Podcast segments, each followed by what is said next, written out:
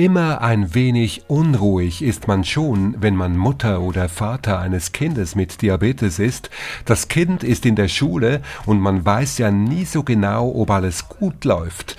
Eine Frage aus der Community, die wir zu diesem Thema erhalten haben, wie soll man Lehrer oder Lehrerinnen informieren, wenn das eigene Kind Diabetes hat? Die Antwort jetzt dann gleich, das ist Plan D, der Podcast von Dexcom. Hallo und herzlich willkommen. Jede Woche eine Frage von euch, jede Woche die kompetente Antwort aus unserem Expertenteam.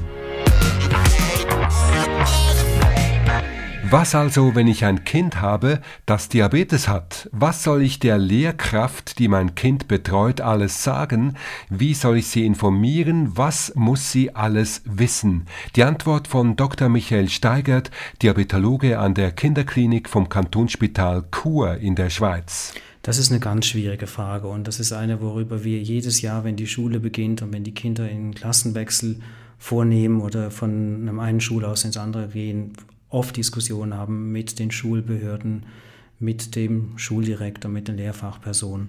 Und ich denke, es ist wichtig, dass die Eltern von Kindern mit Diabetes die Lehrperson oder die Schulleitung je nachdem im Vorfeld kontaktieren und über die besondere Situation ihres Kindes aufmerksam machen und aktiv das Gespräch suchen. Und ähm, wir halten das bei unseren Gesprächen so, dass wir den Eltern und den Lehrern, wenn wir die Gelegenheit haben, sie zusammenzusehen, und wir unterstützen das und machen das so circa zehnmal im Jahr, denke ich, dass wir den Eltern und den Lehrern sagen, dass man vor allem die Verantwortlichkeiten ganz klar regeln muss. Also es ist wichtig, dass jeder weiß innerhalb dieses Betreuungsteams, wer hat welche Aufgabe. Also wenn zum Beispiel ein Alarm losgeht in der Schule, wer hat wie zu reagieren? Was ist die Aufgabe des Kindes? Was ist die Aufgabe der Eltern? Was ist die Aufgabe allenfalls der Lehrperson?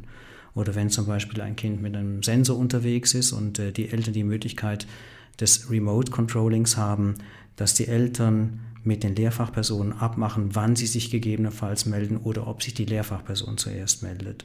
Und ich glaube, je, je klarer diese Vorgaben definiert worden sind, umso einfacher geht es eigentlich. Klare Regeln schon im Voraus ausmachen, damit es dann, wenn es brennt, keine Hektik oder keine Missverständnisse gibt. Persönlich denke ich, bei, bei den ganzen Vorteilen, die diese Sensoren wirklich mit, mit sich bringen, also diese ganzen Möglichkeiten, die vor allem die Unterzuckung früh zu äh, erkennen und dagegenhalten zu können, ist die Situation für die Lehrfachpersonen in den letzten 10, 15 Jahren mit den neuen technologischen Möglichkeiten, also mit den Sensoren, mit den Pumpen, eher anspruchsvoller geworden. Und ich denke, wir merken das auch im Alltag. Also früher hat man den ähm, Lehrfachpersonen gesagt, die Mama spritzt am Morgen oder der Papa spritzt am Morgen das Insulin.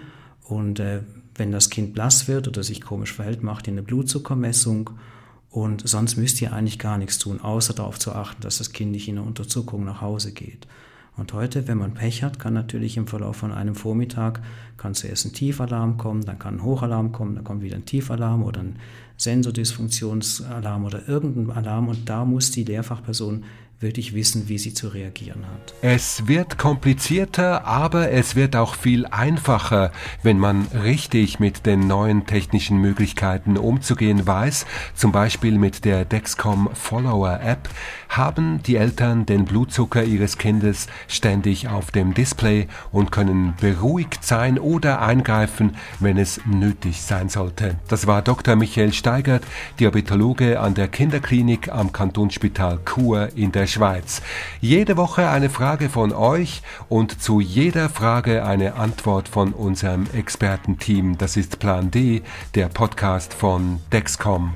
Hast auch du eine Frage, die andere Menschen mit Diabetes interessieren könnte, dann schick sie uns ein an pland.dexcom.com. Für alle anderen Fragen wende dich an den Kundendienst oder besuche unsere Website www.dexcom.com. Plan D immer ein gutes Stück schlauer dank den kompetenten Antworten unseres Expertenteams.